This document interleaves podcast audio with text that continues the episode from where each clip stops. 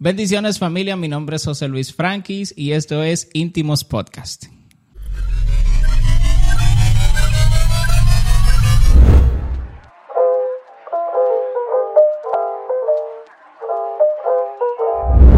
En este video vamos a estar dando respuestas a unas objeciones que ha presentado Emperatriz, quien en las redes sociales se conoce como la transexual cristiana. Y queremos ir a los versículos y pasajes que ella citó en la entrevista que tuvo en Esto No es Radio para ver si estos son coherentes con todo lo que el consejo de la palabra del Señor nos enseña. Acompáñanos. Mira, yo no quiero que mi muchacho me salga deformado. Soltemos el tema. Hablamos, hablemos del tema de hoy. Pero tú estás diciendo que estás embarazada. Ah, ya soltemos eso, ya. Soltemos eso. Para otro rayo, te lo voy a decir. El Espíritu Santo está dentro de mí por fuera también. Fácilmente yo ando al lado tuyo y se me nota el Espíritu Santo arriba. Yo soy capaz de convertir en un millón de gente, tres millones de gente. Tú, y de hacer tú, la iglesia más tú. grande del mundo. Tú eres capaz de convertir. Yo, y de que se salven todos, porque yo les muestro el verdadero amor de Dios. Yo no ando criticando a nadie.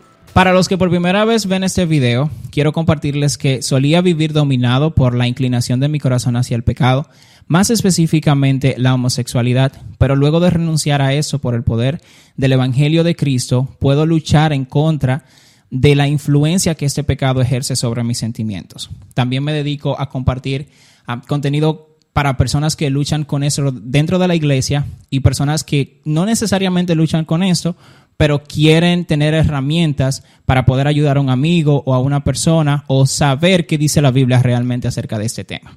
En ese video me verán leer varias veces, quizás no voy a hacer mucho contacto con la cámara, pero no es como que me lo escribieron y me dijeron tienes que decir eso, sino que quiero ser muy específico con las cosas que quiero decir y evitarle trabajo al editor.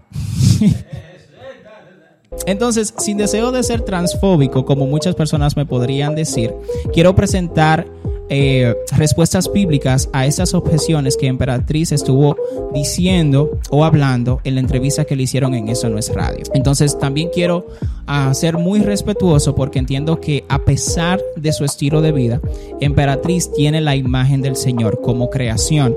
Y cada persona que tiene esa imagen, que es la imagen de Dios, debe ser respetada, porque respetamos la imagen de Dios. Iré punto por punto o iré a los puntos que más me llamaron a la atención, porque realmente son 36 minutos de entrevista y no podemos hacerlo tan largo. Entonces, esta es la primera objeción que Emperatriz, o el primer argumento que Emperatriz utilizó. Verdaderamente, yo siempre le digo a las personas que bíblicamente, y siempre lo he dicho, en la Biblia a nadie se le prohíbe que adore a Dios. Incluso dice el Salmo 150 que todo lo que respire, Todo ser que alienta, sí. todo lo que respire, alabe al Señor. Salmo 150, todo lo que re- respire alabe al Señor. Ese es el primer versículo o capítulo que esta persona cita. Entonces es interesante que el primer verso de este salmo dice que debemos alabar al Señor en su santuario. Entonces nosotros sabemos que en el nuevo pacto el santuario del Señor no es un lugar, no es un templo físico, sino que es cada uno de los hijos del Señor que eh, son el templo del Espíritu Santo, como nosotros lo podemos ver en 1 de Corintios 3, 16 al 17. Si nosotros también vemos en 1 de Corintios 6, 13 al 19, ese nos habla de que no debemos dedicar el cuerpo para la fornicación, ni para la homosexualidad, ni una lista grande o una larga lista que nosotros podemos ver de cosas que no podemos hacer porque somos templo del Espíritu Santo de Dios. Para alabar al Señor tenemos que apartarnos de todo tipo de inmoralidad sexual. Si me preguntan, ¿qué es inmoralidad sexual? Inmoralidad sexual es todo tipo de acto sexual que es practicado fuera de un pacto matrimonial por un hombre y una mujer biológicos. Entonces, vamos a ver el segundo argumento que utilizó Emperatriz. Mira, el libro de Levítico, eh, realmente la palabra de Dios hay que estudiarla. La Biblia no necesita que la interpreten porque ella misma tiene su propia interpretación. El libro de Levítico, pues se refiere al acto, pues que estaban cometiendo los israelitas. Las leyes fueron para ellos, ni siquiera fue para los gentiles. No fue para el mundo exterior, sino para ellos en concreto para los israelitas cuando habla de no echarse con el acto de, de, de las personas con el mismo sexo. Entonces, mayormente, en, en esa parte, en cuanto a la Biblia habla o se refiere a las personas del mismo sexo, en la unión en personas del mismo sexo, incluso hay partes y críticos rabínicos dicen que se habla de violación, cuando tú estás con alguien sin su, sin su consentimiento, exacto, y como que abusas de esa persona. Muchas personas pues dicen eso y se han referido a eso y yo también lo he podido entender de esa forma. Entonces, cito a Emperatriz. El libro de Levíticos se refiere al acto que estaban cometiendo los israelitas. Fue dado para los israelitas, no para los gentiles. Entonces, ese es un argu- argumento que se está utilizando mucho en nuestros días. Y es porque nosotros desconocemos que el- hay una ley moral de Dios que es inmutable, porque esta es el reflejo de su carácter.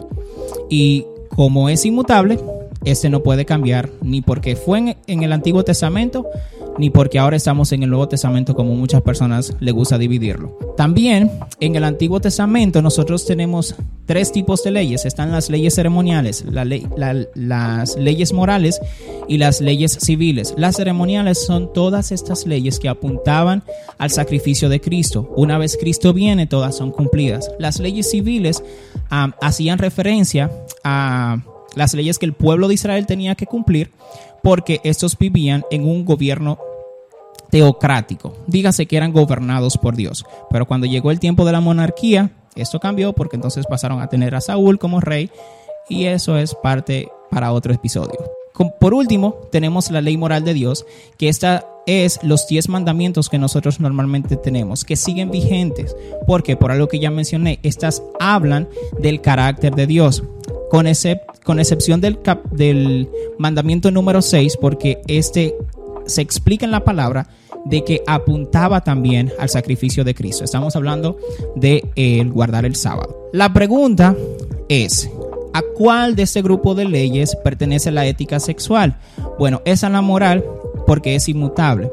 Entonces, ah, si quieres saber más acerca de eso, de las leyes, eh, yo hice un video en mi perfil de Instagram que puedes ir. Y también otra parte que quería mencionar acerca de lo de la violación eso no es más que un grupo de personas del 2020 que quieren, o del 2022, perdón, que quieren redefinir palabras que fueron ya dichas hace más de 2500 años atrás y quieren venir a tratar de re- redefinir. Y en ningún momento esto hace referencia ni a edad, ni a, am, ni a violación, ni porque era practicada en templos pa- paganos, que es otro de los argumentos que utilizan. Simplemente dice, abominación cometen el que se echa con hombre como cuando se echa con mujer. Es muy claro. Veamos el tercer argumento. Y eh, la iglesia, pues, como me crié con mi abuela, eh, prácticamente ah, mi abuela me inculcó el camino de Dios. Yo me crié en el Evangelio y después que tengo ya una edad, porque criarte en el Evangelio y aceptar a Cristo son dos cosas muy distintas. Entonces yo acepté al Señor a la edad de 16 años. Acepté a Dios en un momento muy difícil de mi vida, donde yo pensaba que pues el mundo eh, podría ayudarme y no lo hizo. Entonces encontré refugio en el Señor, el único que de tantas puertas que se me cerraron, que nunca me dijo que no y siempre me acompañó en los momentos más difíciles, fue el Espíritu Santo de Cito Dios. nuevamente a Emperatriz. Me crié en el Evangelio. No es lo mismo convertirse y criarse, son cosas distintas. Acepté al Señor a los 16 años. Al esa persona decir que aceptó al Señor a los 16 años, está haciendo referencia al nacimiento de nuevo que eh, tuvieron los creyentes. Entonces, yo tengo una definición eh, que no es como que de una persona, sino que es lo que podido aprender en la palabra del Señor acerca del nacimiento de nuevo y dice de la siguiente manera. Es el trabajo de regeneración que hace el Espíritu Santo en los creyentes o en las personas inconversas al ellos escuchar el Evangelio de Cristo. Entonces, desde aquí cada eh, persona cree en Cristo como Salvador y Señor y comienza a perseguir la santidad, porque esos son los deseos de la nueva naturaleza que pasamos a tener porque el Espíritu Santo nos habita. Entonces, si nosotros decimos que estamos en el Señor, que hemos nacido de nuevo, el Espíritu Santo que está en nosotros va a poner el querer y el hacer la voluntad del Padre, que es perseguir su santidad, no quedarnos como éramos antes. Muchas personas les gusta decir que el, ven que el Señor te ama eh, como tú eres.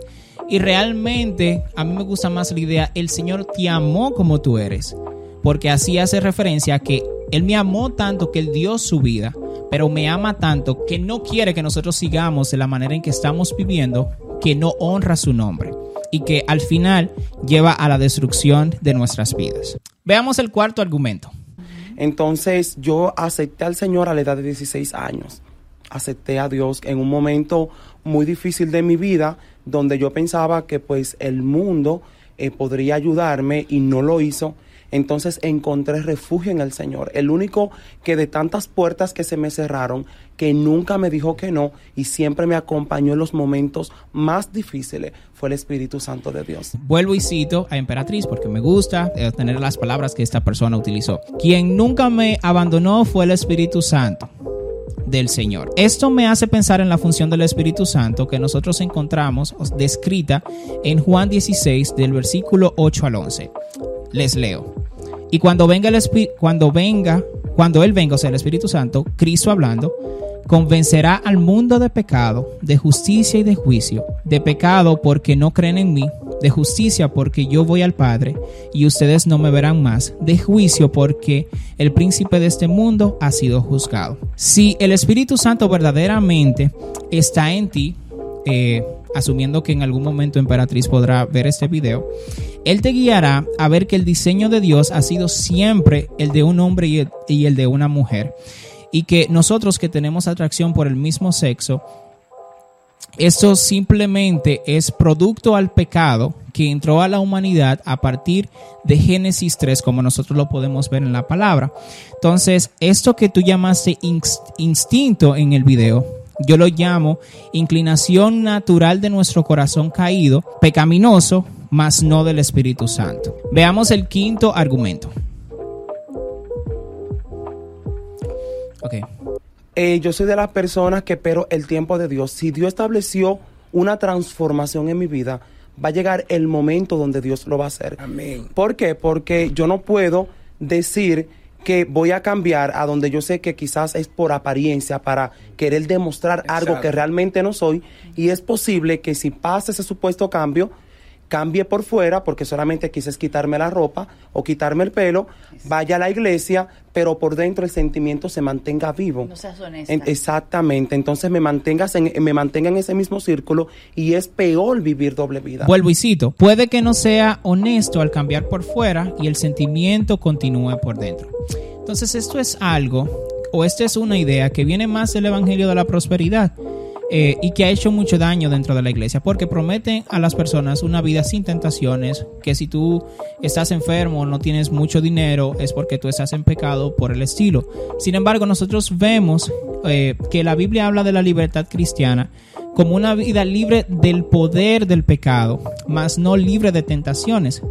Todo lo contrario, nosotros vamos a ser tentados, lo dice su palabra. Entonces, nosotros tampoco estamos llamados a que escondamos nuestros sentimientos, que ese es otro problema que podríamos encontrar eh, en el Evangelio de la Prosperidad o en muchas iglesias ah, que no permiten que las personas se expresen y quieran mostrar esa super espiritualidad. Pero la palabra del Señor nos habla de que vamos a sentir atracción por el pecado. Incluso nosotros podemos ver que cuando el Señor sacó al pueblo de Egipto y lo llevó a la tierra prometida, ellos todavía deseaban estar allí.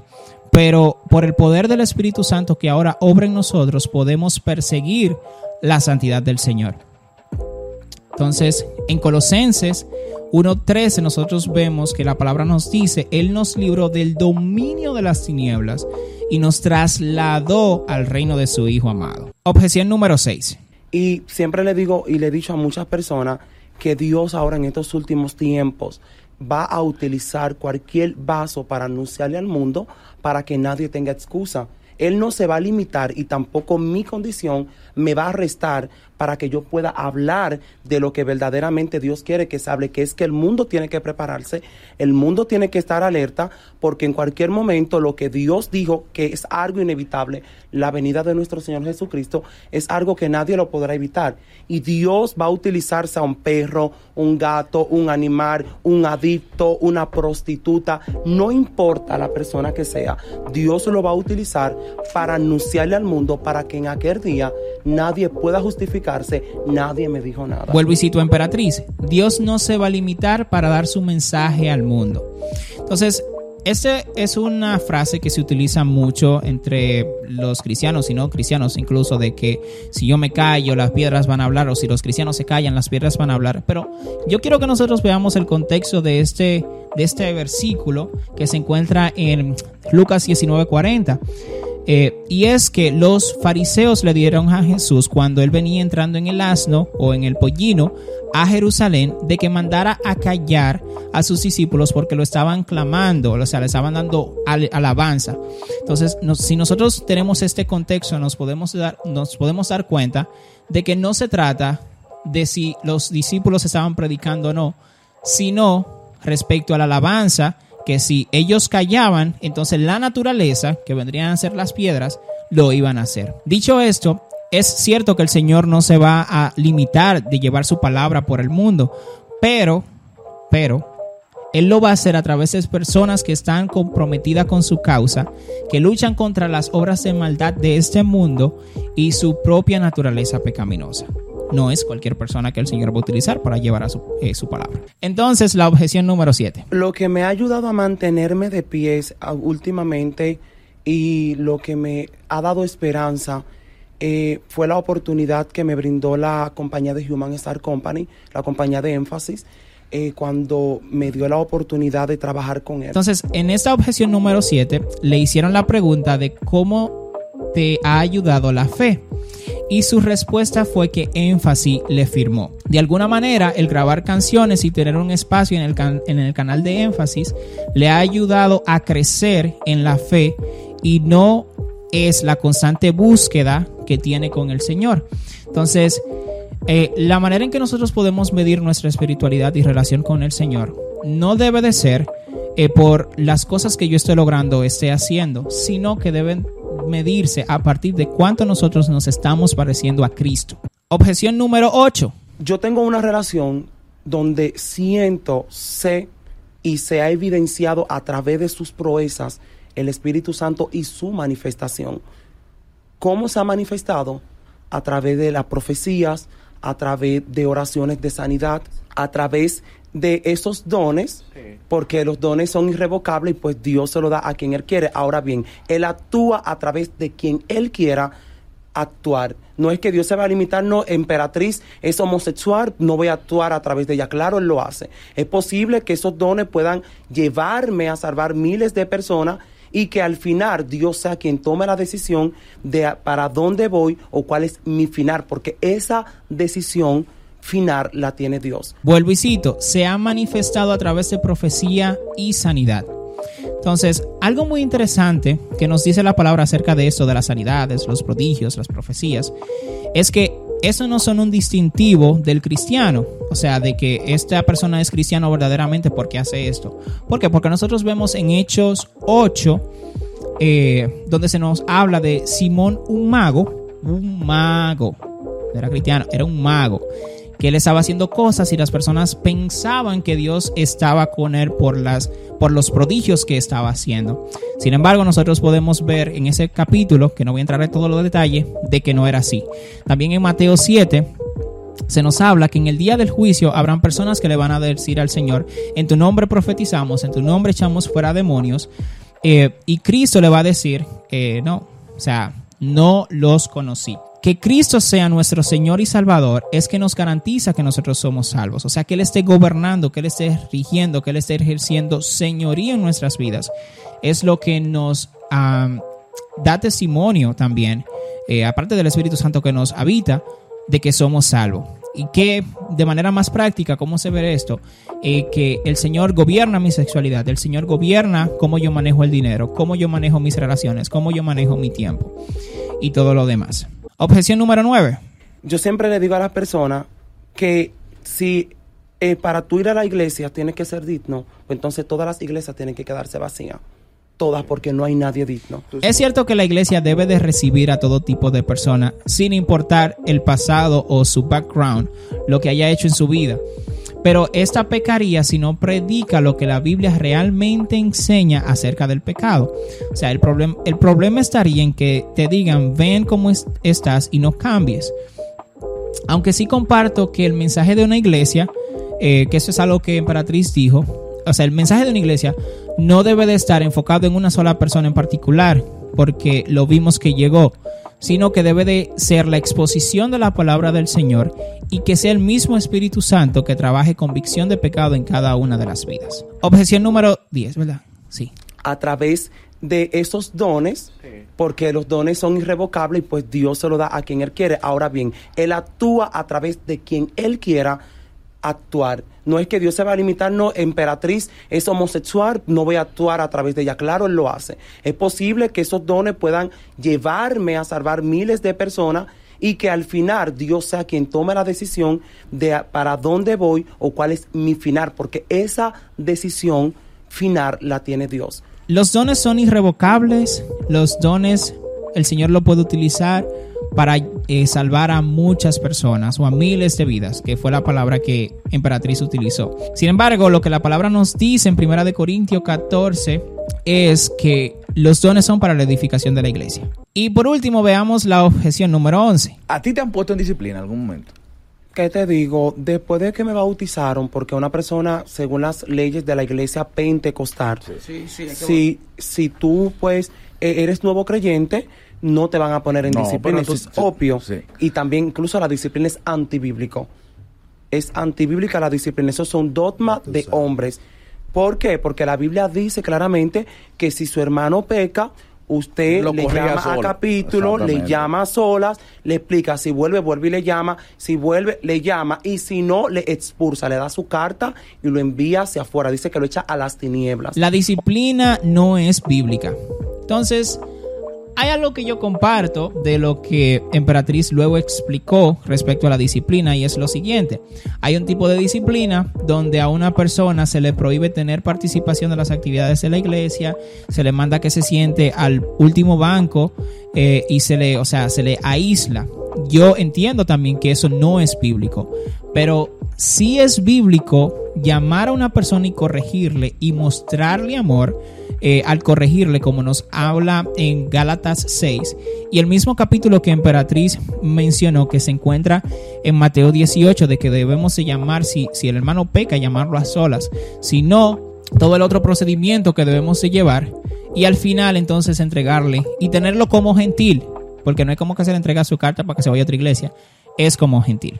En conclusión, esas son las 11 objeciones que pude sacar del video de Emperatriz. Hubo más cosas que esta persona mencionó, pero estas fueron las que más brillaron a mis ojos. Ahora bien, también mencionar a la Iglesia de Cristo, que nosotros sí es verdad que debemos ser estandarte de la verdad, debemos abrazar lo que la Biblia dice, pero tenemos que tener cuidado en cómo nosotros nos expresamos en las redes sociales, porque yo estoy muy seguro que si ese mensaje que se escribe en las redes sociales eh, fuera en persona, que yo se lo dijera, valga la redundancia, a esta persona, muchas personas cristianas no tuvieran la valentía y el valor para decirlo. La palabra nos manda a que nuestras palabras deben de ser sazonadas con gracia, creo que es que dice el versículo en primera de Pedro. Entonces, si bien es cierto, somos firmes al que al llevarnos, al regirnos por la palabra del Señor, pero tenemos que ser más pacientes, ver lo que la otra persona tiene que decir y hacerlo en la manera en que Cristo lo haría.